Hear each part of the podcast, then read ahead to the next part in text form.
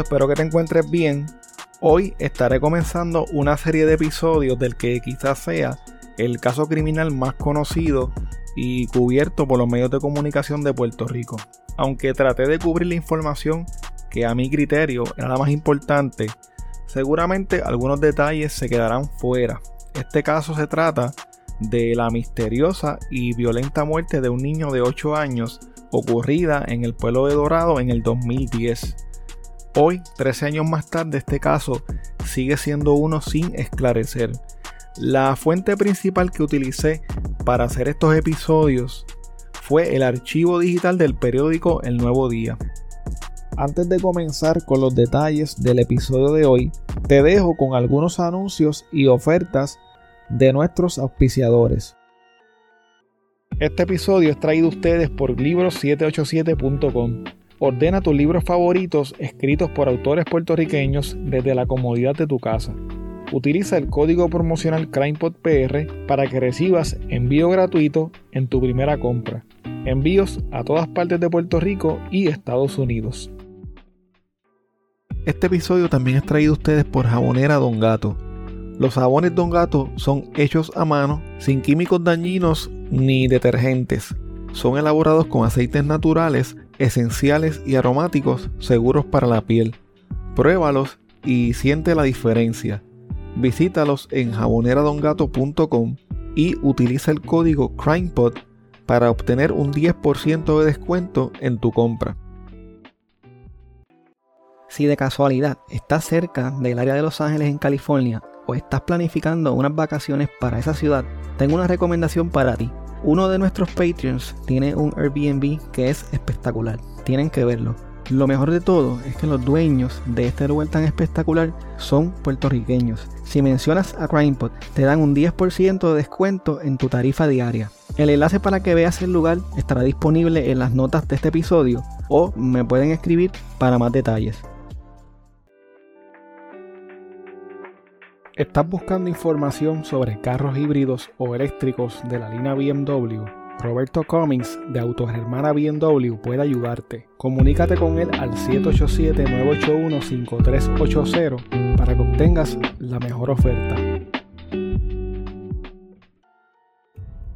El lunes 8 de marzo del 2010, Ahmed Ali González dejó a su hijo Lorenzo González Cacho entre las 8 y 9 de la noche en la casa de su madre, Ana Cacho, una mujer de 34 años, de quien estaba separado y en proceso de divorcio. Más temprano ese día, Ahmed había acompañado a su hijo a una práctica de fútbol y luego lo llevó a comer helados. Ana Cacho vivía en la urbanización Dorado del Mar en Dorado. Tenía dos hijas, una de 13 años, una de 5 años y Lorenzo, el menor de 8 años. Según ella cuenta, como a eso de las 2 de la mañana, Ana pasó por el cuarto de sus hijos a verificar que todo estuviese bien. Al parecer todo estaba bien a esa hora. Sin embargo, como a las 4 de la mañana, la niña menor de 5 años llamó a su madre para decirle que Lorenzo le estaba mojando el pelo. Cuando Ana se acercó para verificar lo que sucedía, encontró que Lorenzo estaba ensangrentado y casi sin pulso. A eso de las 5 y 30 de la mañana, Ana llegó con su hijo agonizando al centro de diagnóstico y tratamiento de Dorado y le indicó al personal del hospital que pensaba que su hijo se había caído de la cama. Mientras tanto, su hija de 13 años llamó a su padre para indicarle lo que había ocurrido. Ahmed Ali también llegó al CDT para saber de la condición de su hijo. El personal médico del CDT Dorado supo desde el primer momento que los golpes que tenía Lorenzo no eran compatibles con una caída de la cama, como había dicho la madre. Esto porque el niño tenía la cara destrozada. A pesar de los esfuerzos de los médicos y de las enfermeras del CDT, estos no pudieron salvarle la vida al niño Lorenzo, quien lamentablemente murió media hora más tarde. Aunque la policía en un principio comenzó a investigar el fallecimiento del niño Lorenzo como si hubiese sido un accidente, luego de conocer el resultado de la autopsia, comenzaron a investigarlo, pero como una muerte sospechosa. El resultado de la autopsia reveló que la muerte del niño no había sido un accidente, sino que se trataba de un posible asesinato. El patólogo que realizó la autopsia, Carlos Chávez, del Instituto de Ciencias Forenses, determinó que las heridas que tenía Lorenzo en su rostro fueron realizadas probablemente con un cuchillo o con algún objeto punzante. El niño tenía una herida profunda en el área de la nariz, una herida sobre el párpado izquierdo y una herida que le provocó una fractura en el área de la sien. La directora del Instituto de Ciencias Forenses, la doctora María Conte, confirmó que según la investigación forense, las heridas fueron provocadas por otra persona y que no podían ser accidentales.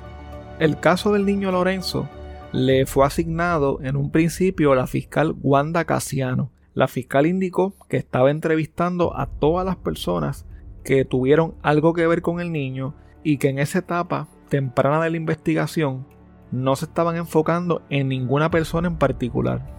El cuerpo del niño Lorenzo González Cacho fue velado en la funeraria Eret. Lorenzo fue colocado en el féretro vistiendo el uniforme de su club de fútbol. Al funeral llegaron varios niños con el uniforme de Dorado Academy, la escuela en donde Lorenzo estudiaba.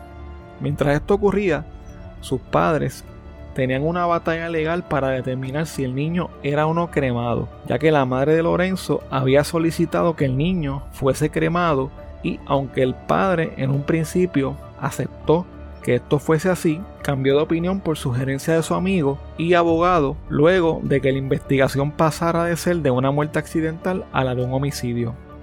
Ahmed Ali González le solicitó al tribunal de Bayamón que detuvieran la cremación de Lorenzo y aunque la jueza la declaró no al lugar, las partes llegaron a un acuerdo y determinaron que el niño sería sepultado. El sábado 13 de marzo, como a las 2 de la tarde, el féretro blanco en donde se encontraba el cuerpo del niño Lorenzo fue sepultado en una fosa del cementerio Portacelli. Los compañeros del equipo de fútbol infantil en el que jugaba Lorenzo lo acompañaron vestidos con sus uniformes azules con rayas anaranjadas.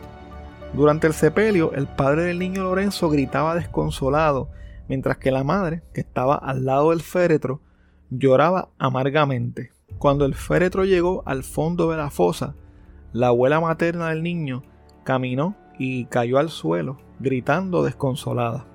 Mientras echaban tierra sobre el féretro del niño Lorenzo, sus amiguitos lanzaban globos blancos al aire.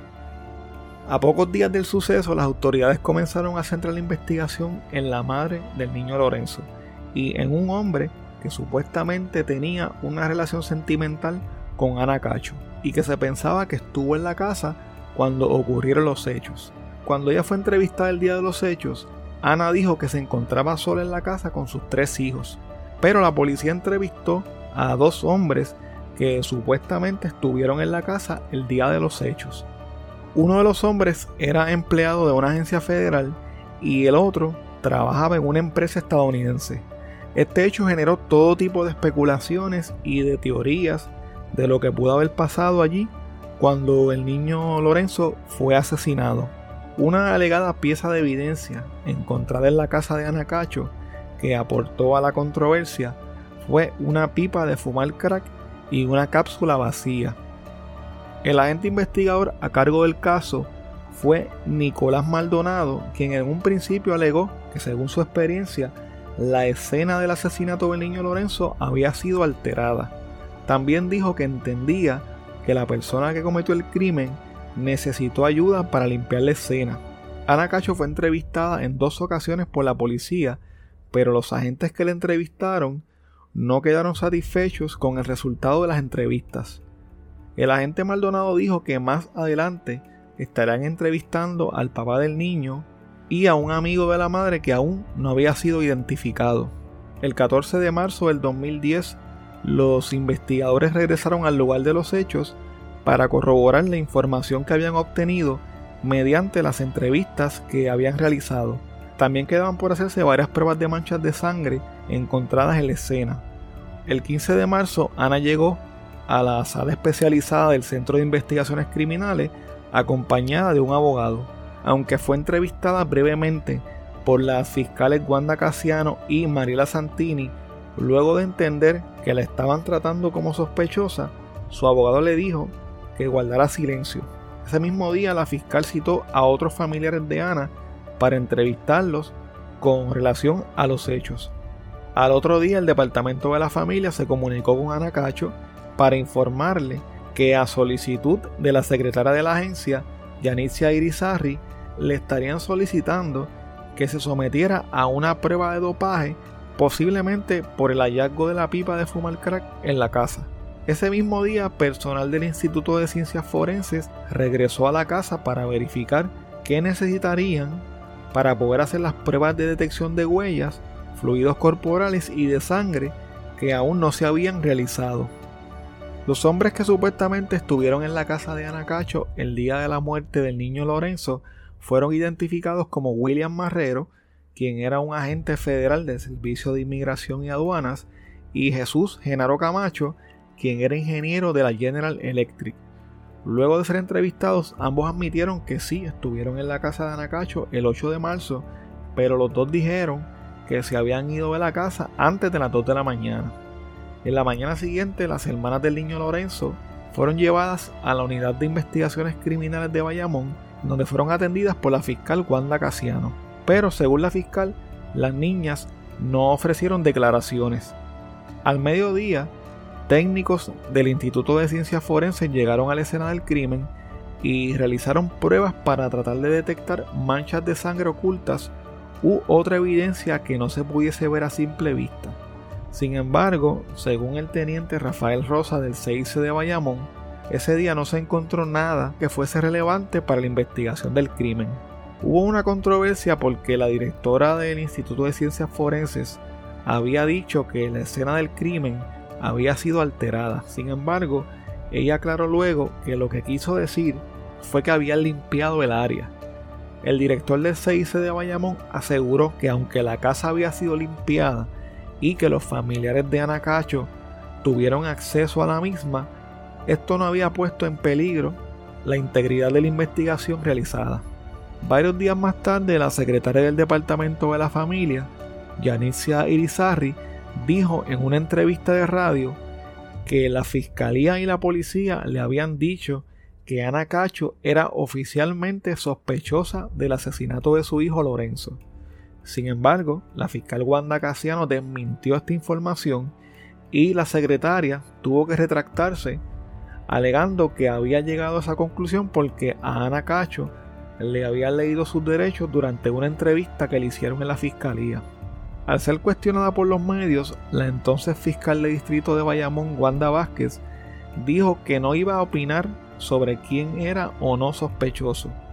Según dijo, todas las personas que tenían algo que ver con el caso serían consideradas como objetos de la investigación. Luego de el abogado de Anacacho, Rafael Casas Novas, aseguró que ella no mató a su hijo Lorenzo, ni tampoco sabía quién o quiénes fueron los responsables del crimen. El abogado también dijo que Ana no usaba droga y que no había querido hablar con la fiscalía de Bayamón porque le estaban dando espacio al Estado para que investigara el asesinato de su hijo. Además, al hacerle una advertencia de que ella era parte de la investigación, él mismo le recomendó a Ana, como abogado, que guardara silencio. El licenciado Casas Novas también dio a entender que el asesino pudo haber sido un extraño porque la puerta de atrás de la casa había sido forzada. Sobre Jesús Genaro Camacho y William Marrero, el abogado dijo que Ana los descartaba como posibles autores del crimen, ya que ambos eran personas decentes y profesionales, en especial Jesús Genaro, quien era su amigo de más de 20 años. El licenciado también negó rotundamente que Ana fuera usuaria de drogas y puso en duda la información de que se había encontrado una pipa para fumar crack en la casa. Según el abogado, lo de la pipa solo había salido por la prensa y dio a entender inclusive que tal vez la misma pudo haber sido plantada. Cuando le preguntaron sobre la insistencia de Ana Cacho en cremar el cuerpo del niño, este dijo que la razón era que ella no quería que se lo comieran los gusanos. Luego de las expresiones del abogado, la policía descartó la teoría de la puerta forzada, Según la policía, en la casa no había ninguna puerta forzada ni cristales rotos. Sin embargo, el abogado Rafael Casasnovas insistió en que la puerta que daba paso al patio de la casa sí había sido forzada. Según el abogado, el padre de Anacacho le había dicho en dos ocasiones al agente Nicolás Maldonado que había una puerta forzada, que la policía tenía foto de esa puerta y que la niña mayor había escuchado un ruido en esa puerta cuando mataron al niño Lorenzo. Según los padres de Anacacho, había cinco manchas de sangre en el piso y la puerta de cristal que daba hacia el patio estaba abierta. Según ellos, esta información le fue brindada a la policía para que investigaran. Otro detalle controversial que surgió a través de los medios es que la familia de Anacacho había botado el matres ensangrentado en donde estaba acostado el niño Lorenzo cuando fue asesinado.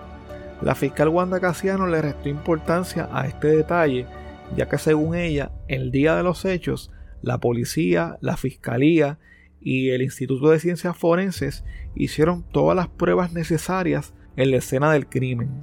Según se supo, el mismo 9 de marzo a las 11 y 30 de la mañana, a pocas horas de la muerte del niño, la fiscal Santini le dijo al padre de Anacacho que ya podían limpiar el cuarto porque ya habían terminado la investigación. Aunque hay una versión que indica que el matres fue desechado el mismo día de los hechos, hay otra versión que indica que cuando las autoridades regresaron a la casa para hacer más investigaciones y análisis, el matres todavía estaba allí. Desde un principio, cuando el país seguía este caso como si fuera una novela de la vida real, la gente se formó una imagen poco favorable sobre Ana Cacho, y aunque oficialmente no había sido declarada como sospechosa, para la mayoría de las personas ella sí era la principal sospechosa o tenía que saber la verdad de lo que pasó aquella madrugada. Pero para los amigos y conocidos de Ana Cacho, ella era una madre ejemplar y abnegada que jamás sería capaz de hacerle daño a ninguno de sus hijos, en especial a Lorenzo, con quien ella iba a todas partes, especialmente a los eventos escolares y deportivos.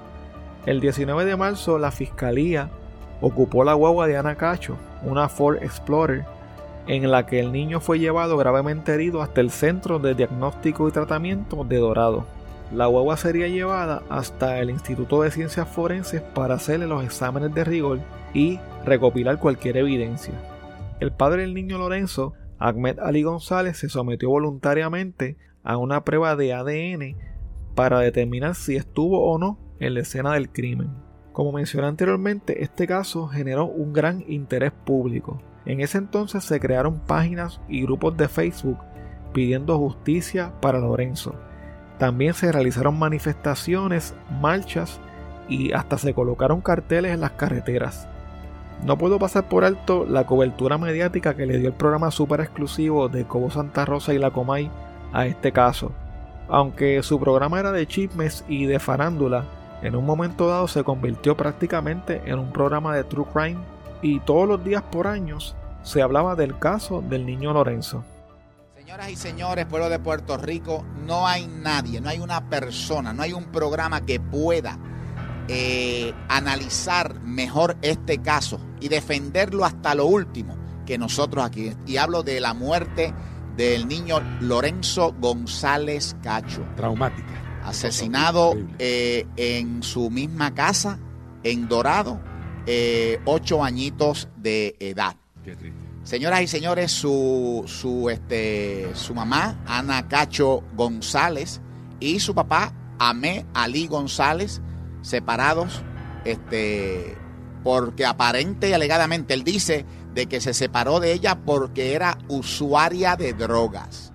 En medio de todo lo que estaba pasando, una jueza del Tribunal de Bayamón le retiró la custodia de sus dos hijas a Ana Cacho. El tribunal no le quiso dar la custodia al padre tampoco. Las niñas estuvieron viviendo en casa de una tía materna hasta que el departamento de la familia solicitó que fueran removidas.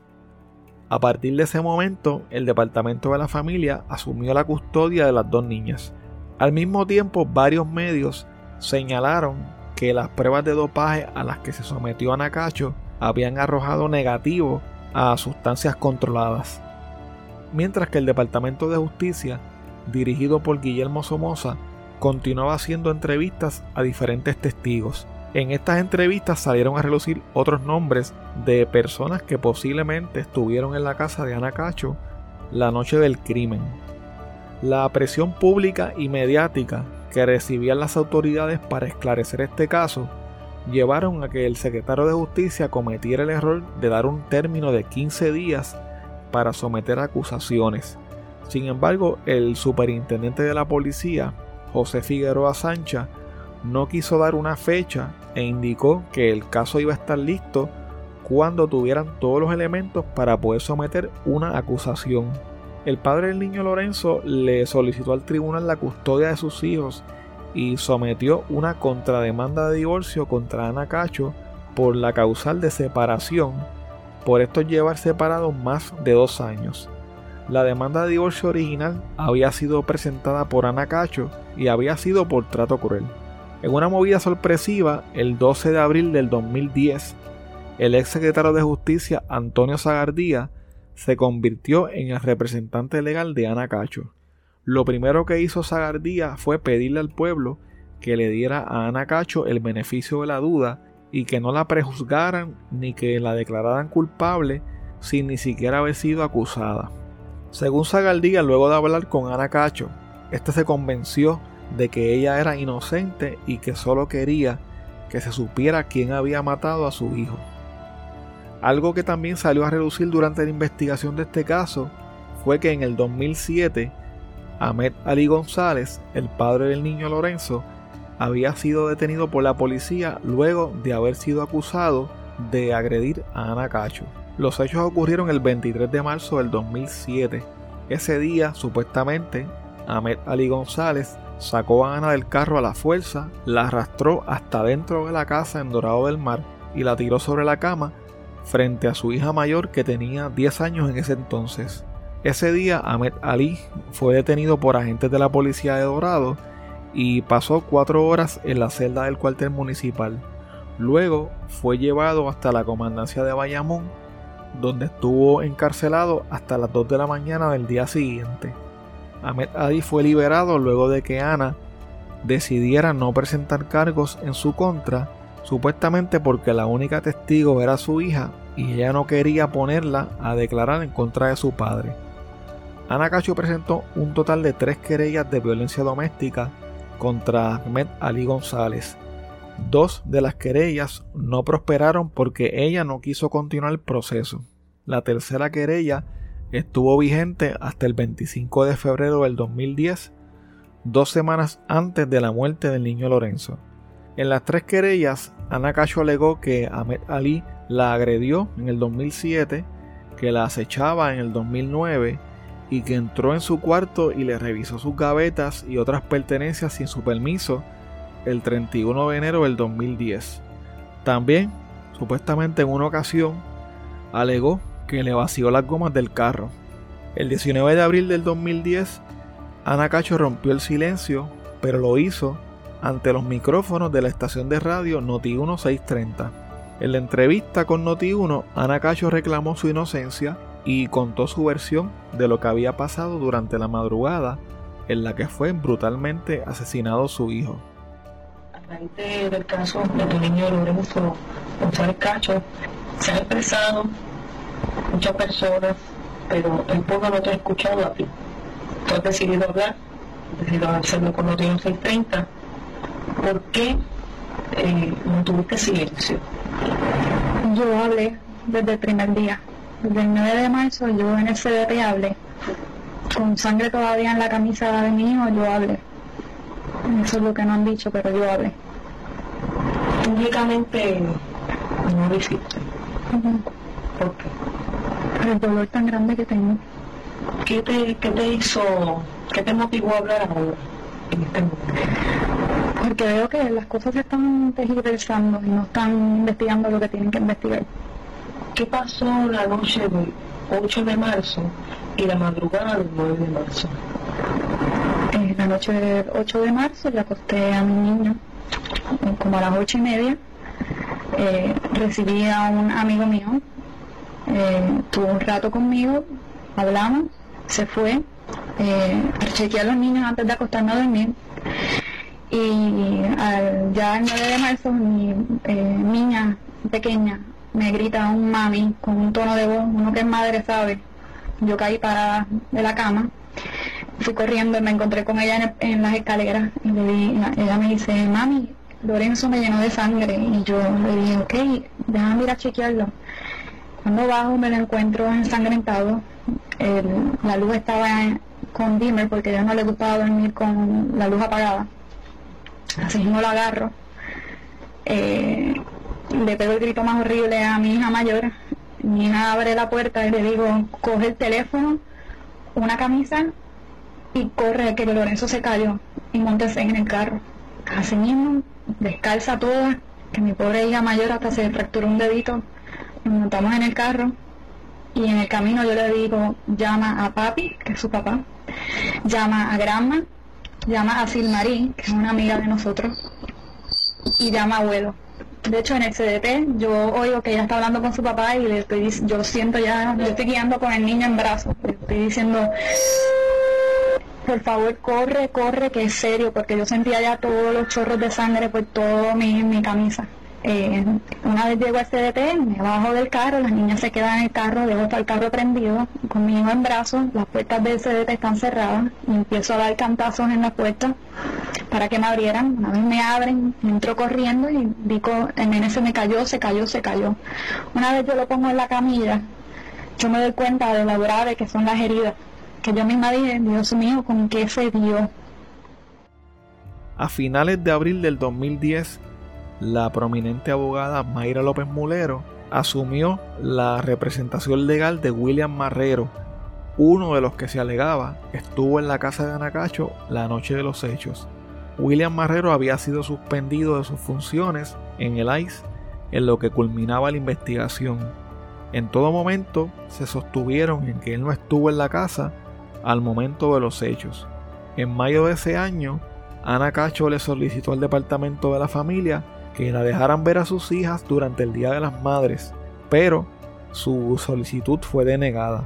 Supuestamente la fiscalía tenía temor de que si había contacto entre Ana Cacho y sus hijas, se podía contaminar el testimonio que las niñas pudieran brindar más adelante. A dos meses del asesinato del niño Lorenzo, la familia de Ana Cacho ofreció una recompensa de 25 mil dólares para las personas que brindaran información que pudiera ayudar a esclarecer el caso y también contrató los servicios de detectives privados. Según Antonio Zagaldía, la familia hizo esto porque la policía no estaba avanzando en la investigación del asesinato. El 15 de mayo, la directora del Instituto de Ciencias Forenses, María Conte, reveló los resultados del informe forense de este caso. Según el informe, las heridas que recibió el niño en la nariz, en la sien y en la ceja izquierda fueron provocadas por un cuchillo, pero la doctora no reveló si el cuchillo estaba en manos de las autoridades. El informe indicaba además que el niño presentaba una herida en la parte posterior de la cabeza que era compatible con un golpe fuerte contra una pared. Como parte de la prueba, el instituto realizó autopsias, análisis de patrones de sangre, de neuropatología y de ADN.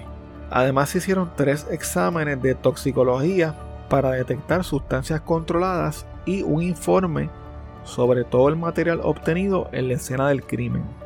Varios días más tarde, el Departamento de Justicia dijo que estaría investigando a Ana Cacho por tratar de comunicarse con sus hijas. Según se supo, ella le envió unos mensajes a través de la trabajadora social. Pero según el abogado de Ana, estos mensajes eran solo para decirles que las quería y que las extrañaba. La trabajadora social fue removida del caso por el Departamento de la Familia cuando ésta denunció que estaba siendo perseguida por vehículos sospechosos. Debido a esto, se asignaron a varios agentes de la policía para que le prestaran vigilancia a las niñas. Desde un principio, este caso estuvo lleno de muchos misterios y sucesos bien extraños. Por ejemplo, a la psicóloga Ana Cacho le robaron una computadora y varios expedientes entre los que se cree pudo estar el de Ana. El 15 de junio, la fiscalía obtuvo una nueva orden de allanamiento para ocupar la guagua de Ana Cacho y llevarla nuevamente al Instituto de Ciencias Forenses para realizarle más pruebas. Dos semanas después, el agente investigador Nicolás Maldonado, quien estaba a cargo del caso, solicitó ser dejado fuera del mismo por razones personales. Ana Cacho le envió una carta al entonces gobernador de Puerto Rico, Luis Fortuño, ofreciéndole su versión de los hechos y pidiéndole la intervención del FBI en el caso del asesinato de su hijo. La fiscalía alegó que la carta era simplemente una estrategia mediática de parte de Ana Cacho, pero su defensa indicó que ella lo hizo porque ya habían pasado 100 días y la investigación estaba estancada. El 7 de agosto, varios usuarios del grupo de Facebook Justicia para Lorenzo Ya informaron que habían agentes federales en la casa de Ana Cacho. Luego, el programa super exclusivo presentó un video en donde se podían ver a unos seis agentes reunidos frente a la casa. Luego de muchas especulaciones, dos días más tarde el secretario de Justicia Guillermo Somoza se reunió con la directora del FBI en Puerto Rico, Rosemilia Rodríguez. Aunque no dieron detalles en específico de lo que se habló durante esa reunión, sí mencionaron que tocaron el tema del caso del niño Lorenzo y de otros casos que también se estaban investigando. Pero la reunión entre el FBI y la Fiscalía pudo tratarse de un ángulo que más adelante sería conocido por todos en Puerto Rico. Un deambulante llamado Luis Gustavo Rivera Seijo, mejor conocido como El Manco, le confesó a agentes federales que él había matado al niño Lorenzo cuando entró a robar a la casa de Anacacho en la urbanización Dorado del Mar. Precisamente debido a esto, el FBI había visitado la casa de Anacacho con el fin de buscar evidencia que pudiera corroborar la versión del manco. Gracias por escuchar el episodio de hoy. La semana que viene continuaremos con la segunda parte de este caso.